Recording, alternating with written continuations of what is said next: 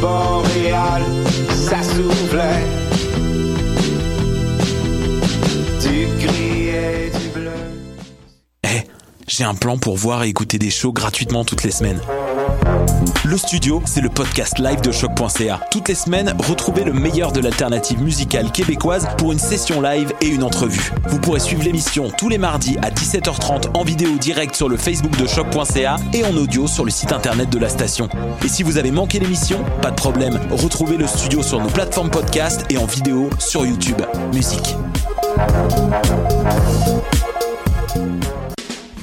Les productions Nuit d'Afrique présentent la 11e édition des Silidor de la musique du monde. Les Silidor, unique distinction musicale qui souligne le talent des artistes en musique du monde, vous invite à découvrir 36 groupes. Dans le cadre de ces concerts vitrines gratuits, venez voter pour vos artistes coup de cœur tous les mardis et mercredis jusqu'au 12 avril au club Balatou. Les Silidor, le prix du public qui fait grandir le monde. Pour plus d'informations, www.silidor.com.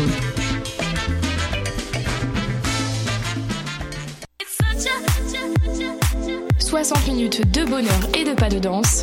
Ça se passe tous les samedis à 14h sur choc.ca avec votre émission du coup qui vous transporte sur la scène électro d'ici et d'ailleurs.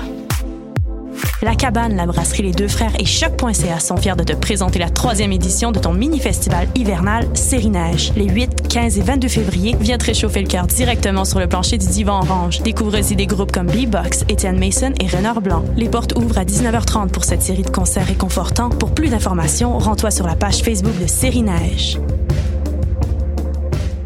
Football Club, 100% foot, 100% débat, 100% Montréal.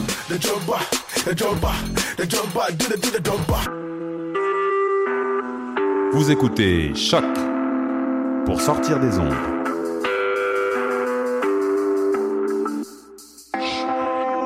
Podcast, musique, découverte.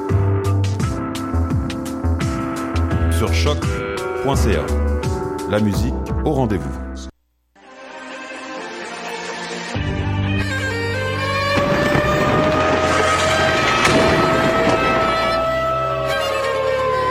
La guerre est toujours la sanction d'un échec.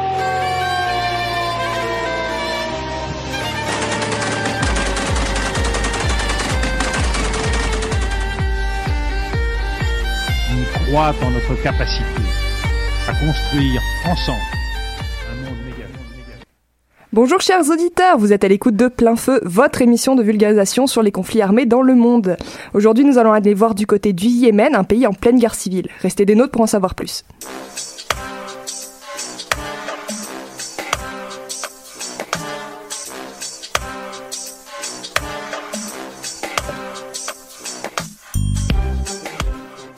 Comme vous venez de l'entendre, nous allons parler, du Yémen. On ne parle pas beaucoup de ce pays situé à l'extrémité de la péninsule arabique, au sud de l'Arabie saoudite, alors, même qu'il est en pleine guerre civile depuis des années. Donc cette semaine, pour vous expliquer tout ça, on retrouve Audrey et Camille Robillard à la mise en contexte, Gabriel pour vos informations dans le monde, Elisabeth à la chronique culturelle sur le livre Moi Nojoud, 10 ans divorcés, Xavier et Camille Payan vont nous présenter un reportage sur les actions et les difficultés de Médecins sans frontières au Yémen, Marc-Antoine pour une chronique libre sur les conséquences de la guerre sur les enfants, et Elisabeth et Audrey reviendront pour un zoom sur le fait qu'on ne parle que très peu du conflit.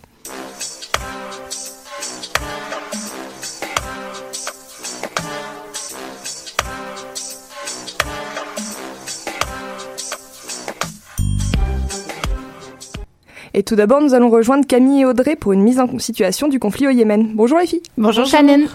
Alors du coup, le conflit qui persiste présentement au Yémen est loin d'être le tout premier qui est du genre, c'est ça? En effet, le Yémen a toujours été un pays divisé. La partie nord a appartenu à l'Empire ottoman jusqu'en 1918. Avec la découpe de la région entre les gagnants de la Première Guerre mondiale, le Yémen devient une monarchie qui sera abolie 40 ans plus tard.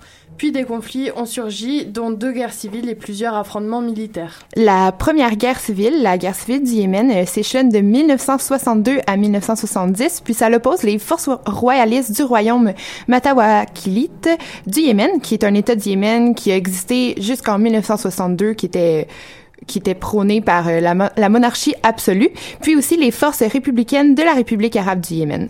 Euh, la guerre a débuté par un coup d'État contre le roi Muhammad al-Bard euh, par les forces républicaines qui va pousser le roi à s'exiler en Arabie saoudite et recevoir le soutien des Saoudiens et des Occidentaux. Alors, que, les royalistes ont, sont aidés militairement par l'Arabie saoudite et le Royaume-Uni, les républicains sont pour leur part soutenus par l'Égypte et l'UR- l'URSS. Euh, L'Égypte a fourni aux, aux républicains près de 70 000 soldats, des avions de guerre ainsi que des armes chimiques telles que le, des gaz moutarde. Euh, en ce qui a trait aux forces des royalistes, leur rang sera composé de 40 à 60 000 soldats. Euh, or, malgré la, les- la différence d'effectifs, l'Égypte, qui a été affaiblie par la guerre des six jours en 1967, aura beaucoup plus de pertes que l'Ara- l'Arabie saoudite, soit environ 26 000 Égyptiens pour près de 1000 Saoudiens. Euh, cela, euh, en fait, ça, ça va pas empêcher les républicains de remporter la guerre. Euh, en 1970, l'Arabie saoudite et les puissances euh, occidentales vont reconnaître le gouvernement républicain euh, mené par Abdullah as-Salal et par le fait même mettre fin à cette guerre. Et donc pas très longtemps après, c'est le Sud qui entre en guerre Oui, Shannon, plus précisément le 13 janvier 1986, après le président Ali Nasser Mohammad, au pouvoir depuis 80, et fait assassiner les représentants de l'unique parti politique pro-soviétique, les partis socialistes yéménites, dans son bureau. Suite à ce crime, de violents affrontements éclatent à Aden, capitale sud-yéménite, entre les partisans du président et les partisans d'Abdul Fattah Ismail, leader du PSY. C'est une guerre civile causant plus de 10 000 morts durant 10 jours. Durant les combats, 70 000 personnes se sont réfugiées au nord et 7 000 expatriés ont été évacués. La victoire des opposants au pouvoir engendre la destitution du président Ali Nasser Mohammad le 24 janvier 1986, remplacé par le premier ministre Ayad Abou Bark al-Attas sous l'appro- l'approbation de l'URSS. Et donc en 90, le Yémen du Nord et le Yémen du Sud se sont unis pour, former la République du Yémen. Donc le président c'était Ali Abdullah Saleh, mais euh, celui-même qui avait présidé le Yémen du Nord pendant 12 ans auparavant. Donc qu'est-ce qui en a déboulé de tout ça? En fait, la coalition a permis de désigner l'ancienne capitale du Yémen du Nord, Sanaa, comme étant la capitale politique du pays et Aden, l'ancienne capitale du Sud, comme étant la capitale économique du nouveau pays. Euh, par cette coalition, euh, ça a également permis la nomination du président et du vice-président. Euh, C'est le président du Yémen du Nord, Ali Abdal euh, Saleh, qui a été privilégié dans cette histoire car, il a été nommé président et l'ancien président du Yémen du Sud, Ali Salam, euh, Salem al-Bedid, Beid, euh, comme étant le vice-président. Bien évidemment, cette décision-là, elle, va être contestée. En 1994, après 20 ans sous le régime marxiste, la population sud-yéménite, va être bouleversée par l'application de la charia comme seule et unique source de loi, aussi par l'autorisation de la polygamie et du tribalisme du gouvernement d'Ali Abdal Saleh. Euh, La population du Sud va tenter alors de se séparer de la population du Nord, mais en vain. Juste pour éclairer mes propos précédents, la charia, c'est un, ensemble de règles islamiques et doctrinales. Euh, ces lois sont interprétées par la tradition musulmane comme étant la volonté de Dieu. Euh, de plus, j'ai parlé un petit peu du tribalisme. Dans la soci- société yéménite, il faut pas voir le terme de manière péjorative. Ça représente plutôt une société basée sur l'agriculture, attache- attachée à leurs terres et qui est divisée en familles très solidaires. Euh, Le conflit euh, va durer que deux mois, mais il va faire à peu près 10 000 morts. Et donc dix ans plus tard, on va assister à une nouvelle vague de conflits incluant de nouveaux acteurs. Donc de qui on parle en fait? Ici, on parle des Houthis, un groupe d'insurgés basé dans le nord-ouest du Yémen. En 2014, euh, Hussein Bard al... 2004 plutôt. Oh oui, excusez-moi, en pas 2004, grave. merci. Hussein Bard al-Din al-Houthi, d'où le nom vient, euh, le fondateur du mouvement Houthi, euh, sera assassiné. C'est l'événement qui va déclencher la première des six guerres qui opposeront le gouvernement du président euh, Ali Abdoulaye Saleh, un gouvernement sunnite, aux rebelles Houthis, comme vous pouvez le, devin- deviner, qui sont chiites dans les, leur bastion de Sa, euh, Sada, dans le nord du pays. Euh, est juste important de spécifier que la guerre au Yémen n'est pas uniquement basée sur un conflit entre chiites et sunnites, même si elle oppose les deux groupes. Au fil des années, les Houthis euh, protestent contre leur exclusion, le taux de pauvreté qui persiste sur leurs terres et la négligence du gouvernement central à leur égard. Euh, ils veulent avoir une plus grande autonomie, une reconnaissance de leurs droits, mais également le développement, le développement de leur économie. Euh, il s'agit du début de la guerre du Saada. Et donc, combien de temps la guerre du Saada va, durer? Les conflits vont s'échelonner de 2004 jusqu'en 2014 et euh, ils vont s'en- s'entrecroiser de cesser le feu. À travers les différentes offensives, euh, il va y avoir une période qui se démarque, soit celle du printemps arabe. Le printemps arabe est un soulèvement révolutionnaire qui a commencé en janvier 2011 dans la région. Le, Yémen fait partie des premiers pays où a commencé des manifestations pacifiques. Euh, ces contestations ont débuté à Sanaa, la capitale, euh, avec des femmes, des enfants, des jeunes, toutes les communautés. La population demandait un changement radical dans le pays, la démocratie, plus de corruption, des meilleures conditions de vie, plus de charia. Mais surtout, elle voulait que les 32 années du président Ali Abdallah Saleh se terminent. Euh, mais celui-ci a répondu rapidement en réprimant ces manifestations euh, par l'armée qui avait l'ordre de tirer sur les manifestants et de bombarder les villes. Euh, alors les manifestations laissent place à de violents affrontements causant la mort d'environ 6000 personnes. De plus, le président avait organisé des contre-manifestations pour diviser le peuple. Comme le Yémen est, est l'un des pays les plus pauvres de la région, le gouvernement payait des personnes pour faire semblant de manifester. Euh, pourtant, en, en juin 2011, sa résidence personnelle est bombardée et lui-même blessé. Après son séjour hospitalier en Arabie Saoudite, il est écarté du pouvoir et se déroule des élections anticipées. Ainsi, en 2012, Abrabou Mansour Hadi, l'ancien premier ministre et seul candidat, est élu président. Donc le pays entre dans une période de transition de deux ans. Euh, L'unité nationale et la diminution de l'influence d'Al-Qaïda sont les priorités du nouveau gouvernement. Toutefois, les forces gouvernementales continuent de commettre des violations de droits humains, notamment des homicides illégaux et disparitions forcées. Euh, parallèlement, un nouveau conflit éclate avec le groupe armé Houthi au nord. Donc, euh, en 1994, avec la sécession des Sud-Yéménites, on assiste à une guerre civile yéménite. Donc, 20 ans plus tard, il y a une autre guerre civile qui est déclarée entre les Houthis et la coalition sunnite, c'est ça? Oui, tout à fait. En 2014, d'une part, il va y avoir les Houthis euh, qui ont pris le contrôle du Saada et qui sont soutenus par l'Iran. Et dans l'autre camp, il y a une union des pays arabes sunnites dirigée par l'Arabie saoudite qui va tenter de reprendre le pouvoir. Le groupe va avancer vers le sud et s'emparer de la capitale du Yémen, Sanaa. Euh, en février 2015, les Houthis vont s'emparer du palais euh, présidentiel et pousser le président Abrabo Mansour Hadi à démissionner. Plus tard dans la même année, l'ancien président va faire appel à neuf pays, donc les monarchies du Golfe, à l'exception du, Oma- euh, du Oman, donc l'Égypte, la Jordanie, le Maroc et le Soudan, euh, tous dirigés par, les, par l'Ara- l'Arabie saoudite. Pardon. La coalition des monarchies du Golfe va lancer des frappes aériennes pour contrer l'avancement des Houthis. Donc le conflit va devenir international. Un conflit qui prend de l'ampleur, mais pourquoi on reparle d'Al-Qaïda maintenant? C'est quoi la situation actuelle au Yémen? Mais il y a eu des négociations en avril euh, 2016 au Koweït entre les rebelles et les forces loyalistes, mais elles n'ont abouti à aucun accord. En juillet 2016, les combats ont repris et le sud est repris par les forces de la coalition arabe occupée avant par les combattants d'Al-Qaïda. Pendant ce temps, les djihadistes occupent la côte et veulent reprendre le sud du pays en faisant des attentats. Même si l'influence de l'ACPA, avec son ancien leader tué en 2015, euh, bras droit de Ben Laden, est importante au Yémen et il ne faut pas oublier que c'est un pays où actuellement sont implantés des camps d'entraînement djihadistes de l'État islamique. Dans l'actualité, récemment, dans la nuit du 28 au 29 janvier, trois chefs trois chefs tribus liés, euh, tribaux liés à Al-Qaïda dans la péninsule arabique ont été tués dans un raid américain dans leur habitation à Yakla au centre du Yémen. L'opération aurait fait 57 morts, dont 16 civils, un américain tué et trois autres soldats blessés. Un affrontement qui fait de nombreuses victimes et le conflit qui n'est toujours pas fini. Merci les filles.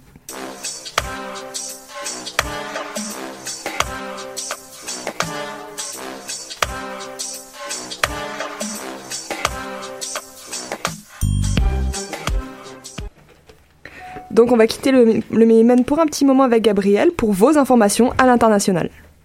Oui, tout d'abord, selon un interrogatoire du FBI, l'ex-conseiller à la sécurité nationale des États-Unis, Michael Flynn, aurait parlé des sanctions contre la Russie avec certains policiers, euh, euh, pardon, politicien russe en décembre dernier. C'est ce que nous révélaient certaines informations parues dans le New York Times. L'interrogatoire dont, on ignore le sujet précis aurait été réalisé trois jours après l'entrée au pouvoir du président Donald Trump. Celui-ci a nié aujourd'hui toute connexion entre la Maison Blanche et Moscou sur son fil Twitter. Michael Flynn avait remis sa démission lundi le 13 février dernier suite à certaines rumeurs affirmant qu'il aurait menti sur ses relations avec la Russie. Un attentat revendiqué par la faction Jamaat ul Ahrar, la branche pakistanaise des talibans, a fait au moins 13 morts et 82 blessés lundi le 13 février. L'attentat se serait produit lors d'une manifestation près de l'Assemblée provinciale dans la ville de Lahore, au Pakistan. La faction avait menacé de commettre un attentat visant certaines institu- institutions gouvernementales dans une vidéo diffusée trois jours plus tôt. Bien que les violences extrémistes aient diminué en 2015, Lahore avait été victime d'un attentat meurtrier en 2016 à Pâques par la même faction. Il avait coûté la vie à plus de 70 personnes, dont plusieurs étaient des enfants. Washington imposera des sanctions financières contre le vice-président du Venezuela, M. Tarek El Aissami. Selon un communiqué du Conseil du Trésor issu lundi dernier, Tarek El Aissami serait accusé de trafic de drogue et de blanchiment d'argent. Monsieur Aissami aurait facilité la livraison de drogue au Venezuela en exerçant un contrôle sur certains ports maritimes et décollage d'avions d'une base aérienne, mais aussi en recevant des paiements d'argent.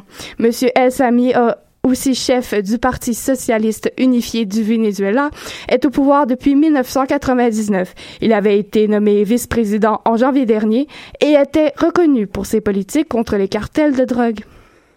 Les membres du Conseil de sécurité de l'ONU ont, condam- ont condamné pardon, le tir de missiles balistiques effectué dimanche dernier par Pyongyang lors d'une réunion d'urgence ce lundi. Les 15 membres du Conseil de sécurité ont adopté un texte proposé par les États-Unis qualifiant le tir de grave violation des résolutions du Conseil de sécurité qui dataient de 2006. L'ONU avait interdit tout programme nucléaire et balistique à la Corée du Nord. L'année dernière, Pyongyang a mené deux essais nucléaires et tiré une vingtaine de missiles. Le missile tiré mardi aurait parcouru 500 km avant de s'écraser en pleine mer du Japon. Une centaine de personnes ont été tuées entre lundi et jeudi lors d'affrontements entre des soldats congolais et une milice locale, a fait savoir mardi le Bureau des droits de la personne des Nations unies. Selon une porte-parole de l'organisation, l'armée congolaise aurait ouvert le feu dans le district de Dibaya, dans la province du Kasaï central. L'ONU a an- lancé un appel au calme aux forces militaires et demande une enquête sur les événements.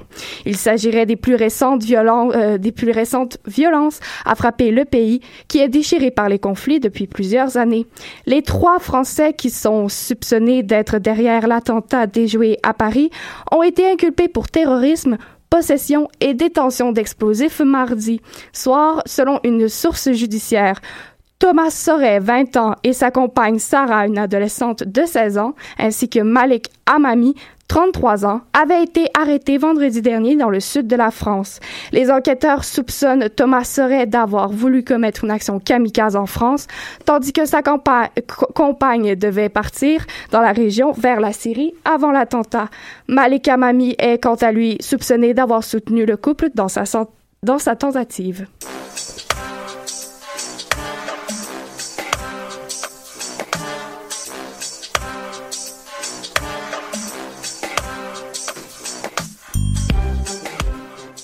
Et retrouvons Elisabeth cette semaine à la chronique culturelle. Donc Elisabeth, tu vas aborder un sujet assez délicat aujourd'hui. Effectivement, Shannon, je vais parler des épouses enfants, qui est un phénomène assez malheureusement très commun chez les jeunes femmes au Yémen. Donc quelle est l'œuvre culturelle que tu nous présentes aujourd'hui? Cette semaine, j'ai décidé de lire un livre, ou plutôt un témoignage, qui s'appelle Moi, Nojoud, 10 ans divorcée. Il s'agit d'un récit euh, de la, du récit de la jeune Nojoud qui a osé décider qu'elle ne voulait pas être mariée à 10 ans, qui est dans son pays, le Yémen. C'est une autobiographie, donc c'est Nojoud elle-même qui a écrit son histoire avec la collaboration de la journaliste française Delphine Minoui. Je crois que j'ai déjà entendu le titre euh, quelque part, mais c'était pas dans un livre. Tu as raison. Euh, il y a en fait un, un long métrage qui est le premier long métrage réalisé au Yémen, euh, qui s'est inspiré du livre, mais aussi de plusieurs autres récits qui forment un seul récit à la fin. Donc c'est un film qui date de 2016. Et donc c'est l'histoire de Nojoud qui nous intéresse aujourd'hui. Est-ce que tu peux nous en parler? Bien sûr. Euh, l'histoire de Nojoud, c'est, comme je l'ai dit, la réalité de plusieurs jeunes filles au Yémen. Donc à 10 ans à peine, sa famille va la marier de force à un homme qui a trois fois son âge. Sauf que Nojoud, contrairement à plusieurs, va refuser de se plier à cette coutume et va aller réclamer justice. À cause de ses nombreux refus, elle va être violée à répétition par son mari, elle va être battue par sa belle famille, tout ça jusqu'au jour où elle décide que ça suffit. Euh, ça, ça se passe à peine deux mois après son mariage et elle veut tout arrêter. Donc, elle va se rendre au palais de justice pour parler à un juge et ainsi demander le divorce. Sauf que c'est une tradition, une coutume, donc c'est un processus qui est délicat à faire. Euh, cependant, il va y avoir un juge qui s'appelle Mohamed Al-Ghadi qui va faire équipe avec une avocate nommée Shada Nasser et ces deux-là vont la prendre sur, sur- sous l'oreille et tenter de défendre sa position. Donc, tout au long du récit, on accompagne l'histoire de Nojoud euh, dans son aventure avec la justice. Euh, son histoire, d'ailleurs, à Nojoud est maintenant connue à travers le monde. Euh, elle est devenue une figure marquante du combat contre le mariage forcé au Yémen. C'est la première femme yéménite à demander le divorce et à défier la tradition yéménite en fait. Oui, et euh, plusieurs jeunes femmes yéménites peuvent s'identifier à ce qu'elle a vécu et c'est pourquoi le récit a été si partagé qu'on en entend encore parler aujourd'hui. Donc la situation de ces jeunes femmes au Yémen ne semble vraiment pas facile. Donc, si j'ai bien compris, l'histoire se passe en 2008. Donc qu'est-ce qui, qu'en est-il de la situation aujourd'hui? Eh bien, elle n'a pas vraiment changé, malheureusement. Euh, en date de 2015, il y a un projet de constitution qui a été déposé qui prévoyait d'amener l'âge légal du mariage à 18 ans au lieu de 15, qui était qui est encore le cas. Sauf que les conditions créées par la guerre au Yémen ont causé des situations difficiles et c'est donc souvent pour l'argent, euh, des histoires de, de famille aussi, que les jeunes filles sont mariées à des hommes plus vieux. Euh, puis selon Amnesty International, les femmes et les filles sont toujours euh, font toujours l'objet de discrimination au Yémen et euh, sont pas protégées contre le mariage forcé, les conséquences qui viennent de ça et non plus les violences de nature sexuelle ou, ou autre. Je suis allée voir des petites statistiques aussi et euh, selon l'UNICEF, 12% des filles seraient mariées à 15 ans, 32% des filles seraient mariées à 18 ans. C'est une, une statistique qui date de 2012, mais je crois que ça montre bien le taux des jeunes filles mariées de force au Yémen qui est pas petit. C'est une situation malheureusement bien malheureuse justement de, que vivent les femmes yéménites. Ouais. Et donc sinon, à part euh, l'œuvre, mis à part le fait de nous mettre les pieds dans le contexte de- du mariage des, des femmes enfants, euh, est-ce que tu l'as apprécié? Oui, dans son ensemble, oui, c'est surtout très émouvant, émouvant, désolé, euh, car tout au long de la lecture, euh, tu peux pas enlever cette idée-là de la tête, euh, le fait que ce soit un témoignage et que c'est en fait une grande portion des femmes qui vivent ça là-bas.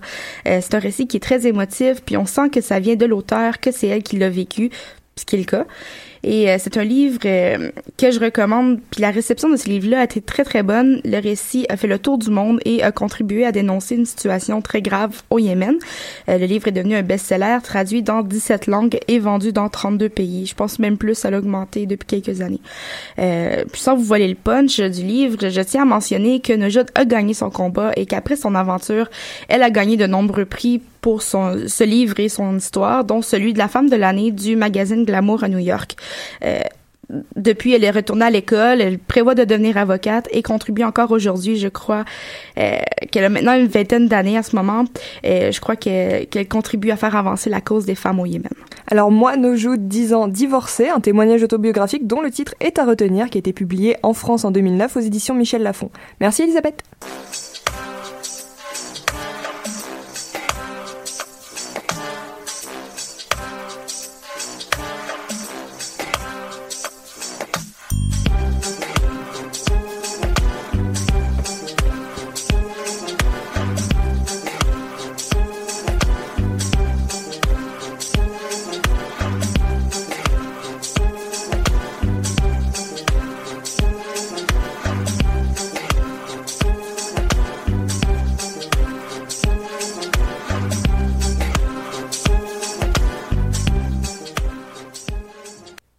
Présent dans plus de 70 pays, Médecins sans frontières distribue du secours médical d'urgence chaque année à des milliers de victimes de catastrophes naturelles, de famines, mais principalement de conflits armés. L'organisation est notamment présente au Yémen où elle est l'une des seules à s'y aventurer. Rejoignons Camille et Xavier, qui est nouveau venu dans l'émission, pour nous parler de la situation humanitaire sur le terrain. Oui, bonjour Shannon. En effet, Médecins sans frontières est présentement l'une des seules organisations humanitaires encore sur le terrain en plein cœur d'un conflit qui a fait des milliers de morts partout au pays. La situation humanitaire est loin d'être luisante, comme l'explique la présidente de l'organisation, Joanne Liu, à l'émission L'heure du monde sur les, sur les ondes pardon, de la première chaîne de Radio-Canada. On se retrouve dans une situation aujourd'hui de, déplacement, de gens qui, qui se, ceux qui restent sont les gens qui sont démunis parce qu'ils peuvent pas partir, avec euh, avec une, une un approvisionnement au niveau denrées et au niveau médicaments qui euh, qui a tous les jours euh, s'amenuise. Donc au Yémen, de nombreuses frappes aériennes surviennent dans les différentes villes. Est-ce que les hôpitaux gérés par Médecins sans frontières ont réussi à y échapper? Malheureusement non, l'ONG était la cible, elle aussi, des frappes aériennes de la coalition arabe en août dernier. Cette dernière a fait au moins 19 morts, dont un membre de l'organisation. Suite à cet épisode sanglant, Médecins sans frontières a décidé de retirer de ses six hôpitaux du nord du pays, du pays pardon, en raison des bombardements aveugles et des garanties douteuses qui leur étaient offertes après les événements. Ces bombardements sont contraires aux conventions de Genève, élément essentiel à la protection des organisations humanitaires en temps de guerre. Et donc pour les hôpitaux encore en service, tout n'est pas rose non plus. En effet, l'an dernier, de nombreux problèmes d'approvisionnement sont survenus au Yémen. Pendant, plus de deux mois, l'hôpital de Taïs, dans le sud du pays, n'a pu recevoir de médicaments à cause des nombreux points de contrôle. Depuis l'ouverture de cet établissement en mai 2015, plus de 5300 personnes ont été traitées par les membres de Médecins sans frontières. Dû à ces problèmes de stock, plusieurs personnes sont même mortes, comme l'explique Dr Liu. Et les besoins sont énormes. Donc, euh, aujourd'hui, on, on fait face nous pas à des ruptures, mais à, des, à des vraiment des moments critiques parce que notamment avec les combats qu'il y a eu à Aden dans les deux dernières semaines, il a été extrêmement difficile de faire rentrer notre frère naval dans le pays, euh, dans le sud. Et donc encore là, on est on est sur la limite par rapport à notre euh, approvisionnement médical. Et donc Xavier, ce blocus naval serait à la source de nombreux ennuis au Yémen? Oui, effectivement, Shannon. Euh, il y a maintenant plus de trois ans, la coalition arabe conduite par l'Arabie saoudite au Yémen a imposé un gigantesque blocus autour de celui-ci. Les forces terrestres, aériennes et maritimes paralysent tout ce qui rentre et sort du pays. Originellement lancé dans le but de contrôler les armements militaires, ce blocus a eu comme pour effet de secondaire, pardon, d'empêcher la livraison des denrées du quotidien. Sachant que le Yémen dépend à 90% des importations pour sa nourriture et son carburant, mais surtout que c'est un pays qui importe 100% de ses médicaments, on peut deviner à quel point les conséquences ont été et demeurent sévères sur la population.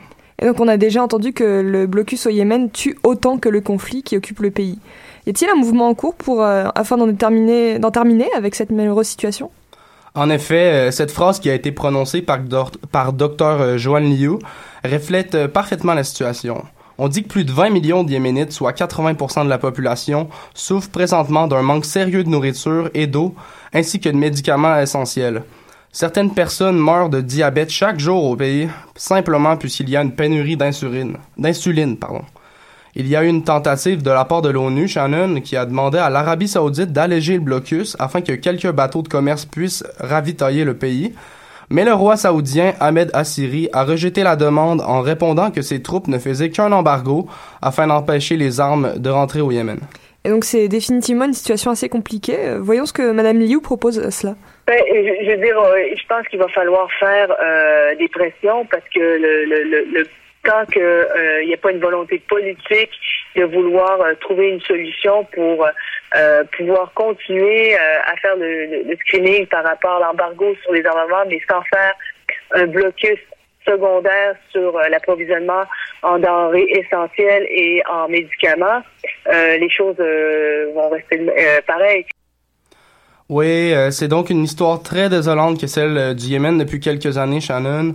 La population se voit dépourvue de toute importation et l'aide que tentent de lui apporter certaines ONG comme Médecins sans frontières et la Croix-Rouge est trop souvent amputée de ressources. Une situation qui n'est pas très optimiste pour l'instant pour les Yéménites. Merci à vous deux.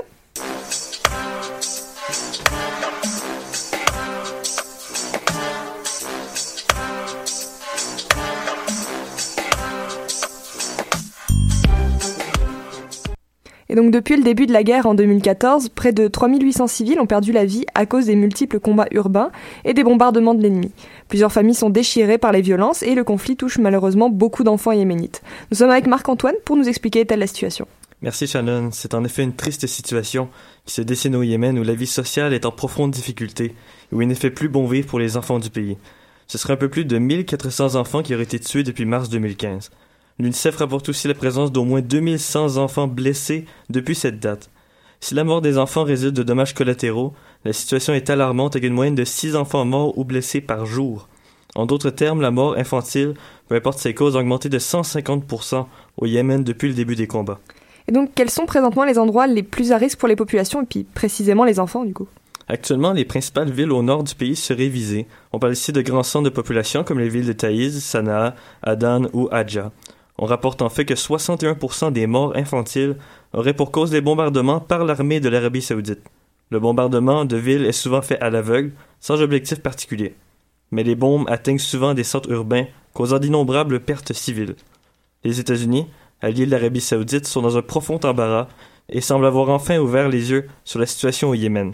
Les multiples bombardements touchent les populations civiles ont aussi été condamnés par Paris, Londres, Téhéran et Damas. Et donc j'ai pu comprendre que la guerre faisait aussi des dommages à long terme pour les enfants. On parle ici de grandes famines. Absolument. Plusieurs infrastructures es- essentielles pour l'apport d'eau potable ou en nourriture ont grandement été touchées par les bombardements, rendant la situation plus que critique au Yémen. Plusieurs sources stipulent que 80% de la population souffre de la malnutrition, dont 2000 2,2 millions d'enfants. 320 000 enfants seraient aussi euh, souffert, souffrent pardon, de malnutrition sévère. Le constat alarmant ne s'arrête pas là, puisque plusieurs maladies sont, réapparues, comme le typhus ou la rage.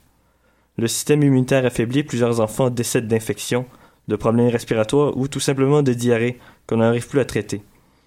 De plus, d'autres problèmes extérieurs surviennent. 2000 écoles ne peuvent plus être utilisées à cause qu'elles ont été endommagées ou détruites par les bombardements ou tout simplement transformées en centres militaires.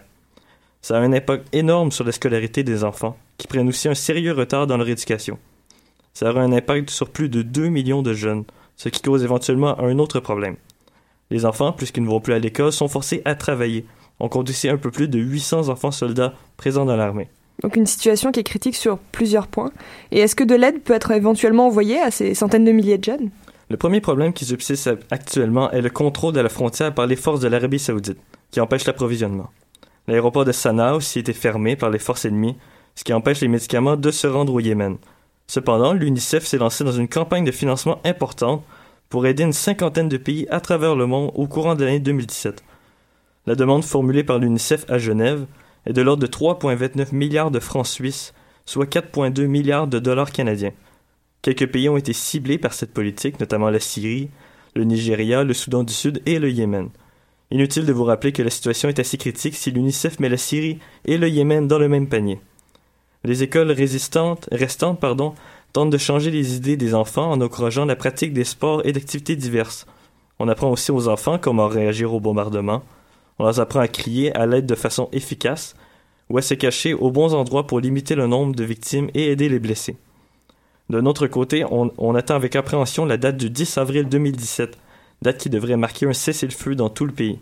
Cette initiative a été prise le 23 janvier par le médiateur de l'ONU au Yémen, Ismail Oul Sheikh Ahmed. On s'attend donc à des discussions pour la paix de- le 18 avril dans une conférence tenue au Koweït. Une petite lueur d'espoir pour le peuple yéménite donc et ses enfants surtout. Merci Marc-Antoine.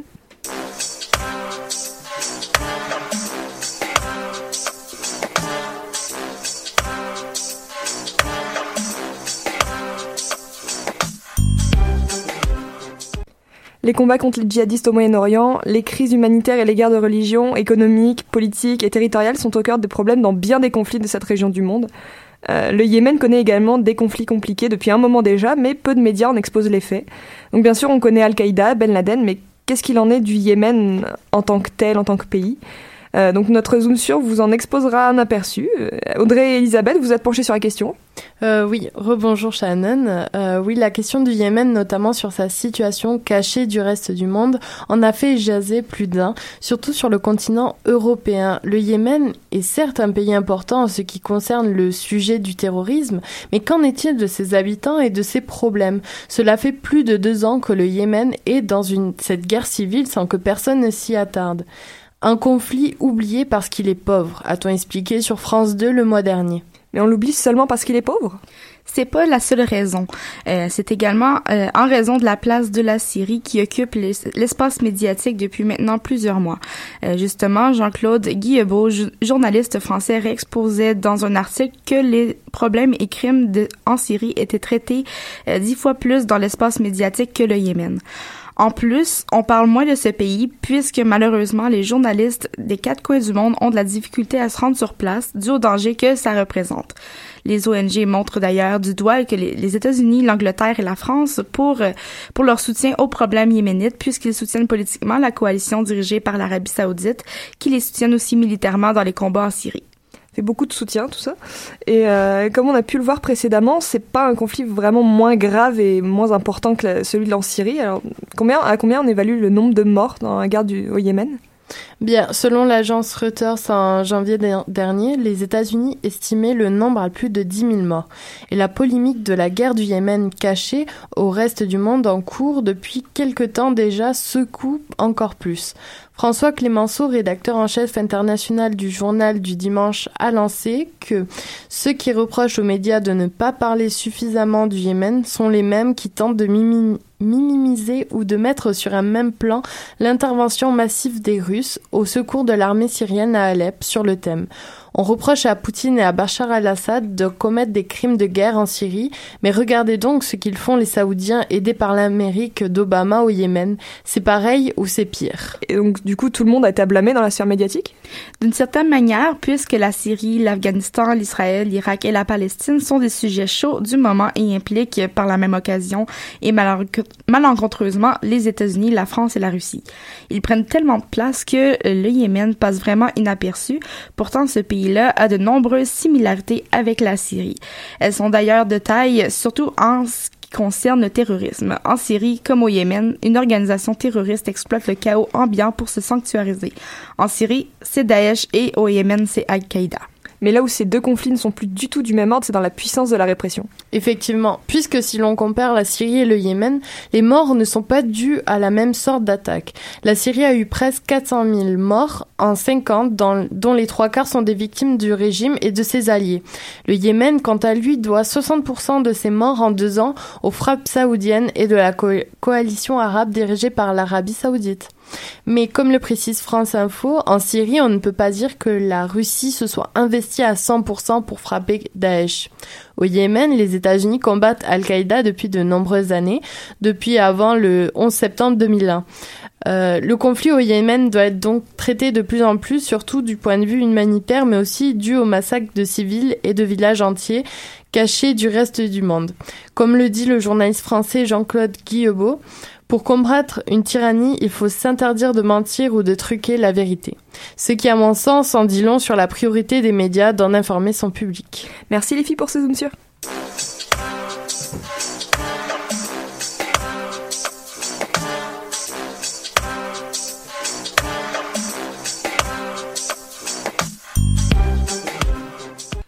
Et donc le moment de notre segment discussion est arrivé. J'invite tous nos collaborateurs à venir parler de notre sujet du jour qui sera la Corée du Nord et aussi potentiellement la Corée du Sud.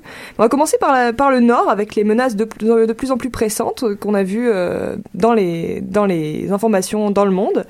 Et euh, il y a des hauts gradés aussi qui désertent. Alors euh, à votre avis, est-ce que le pays va tenir encore longtemps comme ça ou pas? Ben, je pense qu'il faut, euh, va falloir, euh, bon, déjà, on voit que la Corée du Nord euh, a transgressé pendant longtemps les, les, euh, les résolutions que Donald Trump, euh, pardon, pas Donald Trump, le Conseil de sécurité euh, euh, a fait, mais Donald Trump aussi a dit, ah, on va, ré- euh, on va répliquer très fermement parce que on se souvient, bon, euh, la Corée du Nord avait lancé un missile le dimanche dernier et euh, Trump euh, a dit qu'il allait répliquer. Donc, est-ce que ça, ça va. Est-ce que cette action-là, on va la voir bientôt? Parce que là, on sait que Donald Trump euh, est dans l'eau chaude avec toute, euh, avec euh, sa, sa politique diplomatique. Donc, est-ce que ça, c'est la priorité? C'est l'avenir qui va nous le dire. Mais en même temps, je pense aussi que la Corée du Nord, c'est un pays qui fait beaucoup de menaces et peu, euh, qui, qui, qui parle beaucoup, qui aboie fort, mais qui mord peu souvent. Euh, donc, reste à voir si justement il va y avoir vraiment quelque chose qui va arriver ou si ça va rester juste des menaces euh, dans le pays. Je suis bien d'accord avec ça. On dirait que la Corée du Nord, c'est un pays que un certain complexe d'infériorité, veut vraiment montrer euh, toute sa puissance, mais c'est un peu des feux de paille. Je pense que la situation en Corée du Nord est là pour rester quand même un, bon moment, justement parce que sa, sa population n'a pas accès à l'information, pas accès à une éducation. Euh, on voit beaucoup de... Le, le président Kim Jong-un, Un, Un, ouais. ouais, euh, justement désinforme sa population avec la propagande et euh, la haine envers les États-Unis. Donc c'est très dur pour une population de se lever quand elle est même pas au courant de sa situation. Ouais, puis en plus, euh, le pays quand même se fragilise parce que euh, la, Corée du Nord, il y a beaucoup de hauts gradés qui désertent, ce qui fâche quand même euh, bah, le dictateur. Et puis euh, la, Corée du Sud qui est de plus en plus prompte à, vouloir se réunir pour réunir par exemple des familles, ce genre de choses. Et il faut aussi euh, rappeler qu'il y a eu le- l'assassinat du frère de Kim Jong-un. Beau-frère. Beau-frère, beau-frère. Merci Oui, de me ça. corriger. hein. Les faits, c'est important. Euh, donc oui, c'est ça. Donc je pense qu'en ce moment, on est dans une espèce de ton... euh, je pense que plutôt que de menaces, je vois plus euh, la situation comme une espèce, on donne le ton. On donne, on dit, ah, on pourrait aller te mordre, mais on est on va juste, on, on va aller t'agacer, mais on joue un petit peu avec le feu. On- ils ont déjà, ils ont déjà euh, lancé des missiles l'année dernière, et donc je sais pas à quel point euh, ça, ça va, ça va changer grand chose, mais Je crois pas que la Corée du Nord représente vraiment une menace pour euh, peut-être on, on pourrait dire les États-Unis et le, monde occidental. Euh, je pense que leur armée, puis euh, juste à cause de- du bassin de population qu'il y a là-bas, puis euh, des richesses, des richesses du monde occidental, ça va être vraiment difficile pour eux de causer un réel impact euh, aux États-Unis, par exemple. Ouais, puis donc c'est c'est pas maintenant qu'on va revoir surtout une, une deuxième guerre de Corée? Je pense pas là. Espérons que non. Espérons que non, parce que c'était vraiment pas drôle comme truc. Mais euh, on a vu aussi qu'en Corée du Sud, justement, euh, la Corée du Sud va, bon, j'allais dire, va pas beaucoup mieux. Si, quand même, globalement, ils vont, ils vont beaucoup mieux. Mais euh, la Corée du Sud va pas super bien non plus avec, euh, parce qu'ils sont en plein scandale politique et la présidente Park Geun-hye euh, a été déchue de ses fonctions pour certains scandales au niveau de- des conseillers. Donc, est-ce que vous pensez que le, pays, enfin, les deux vont, ont des chances de se réconcilier, de se réunir, des choses comme ça? Ben, je, je pense que ça va prendre plus euh, que ça euh, pour euh, réunir euh, les- la Corée du Sud et la Corée du Nord. C'est Mhm. quand même une, une- c'est une longue histoire de tensions politiques. Donc, moi, je pense pas que oui, peut-être que bon, la Corée du Sud est bon, elle est en, elle a une crise politique, mais est-ce que ça va réunir les deux pays Euh, Je pense? Ouais, puis ça, ça va délayer surtout euh, une quelconque réconciliation, je pense. Et je, je sais pas, je, je me demande la question, est-ce que ça pose pas justement la Corée du Sud en position de faiblesse aussi? Ouais, ça se peut Si, aussi. si, si elle est destituée pendant un certain moment. Oui, mais après, euh, c'est juste un problème interne euh, du pays. Euh, je pense pas réellement que euh, euh, il y aura des situations de, de réconciliation parce que c'est deux systèmes politiques totalement différents et plutôt la, la Corée du Nord va plutôt se rapprocher, je dirais, de la Chine. Donc, euh, euh, je pense que les tensions vont, vont rester et que il y aura, il y aura juste euh, ah on fait des menaces, mais mais sans plus. euh. Ce Oh, Faut pas l'oublier, euh, entre la Corée du Nord et la Corée du Sud, c'est pas qu'un un petit conflit. Je pense que l'espace entre les deux, la frontière, c'est un des endroits les plus militarisés au monde. Donc, euh, Mm. euh, corrigez-moi si je me trompe, mais euh, je suis pas mal sûr euh, quand je dis qu'il il doit pas avoir euh, beaucoup de dialogue entre les deux pays. Euh, je pense pas.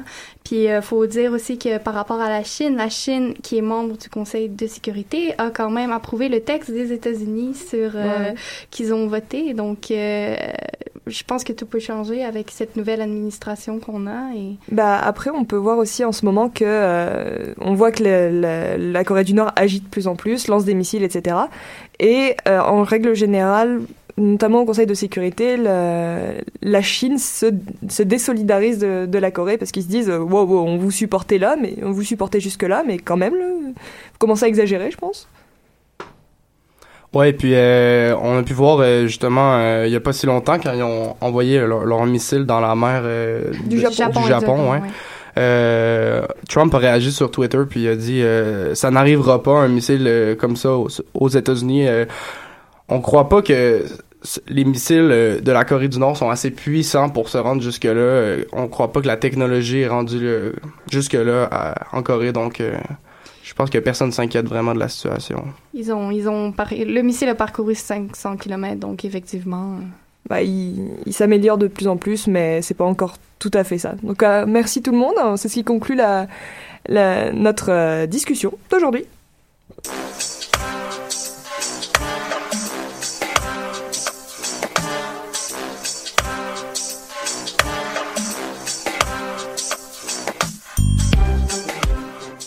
Et c'est aussi ce qui conclut l'émission d'aujourd'hui. Merci d'avoir été des nôtres pour cette troisième émission de la saison.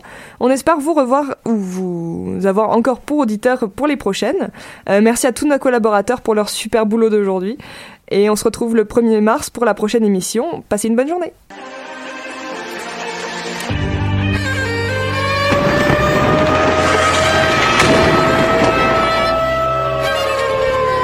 car la guerre est toujours la sanction d'un échec.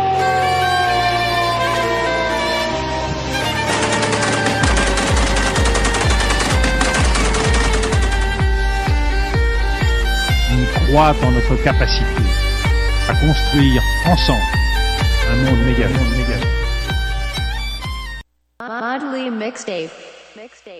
Mixtape.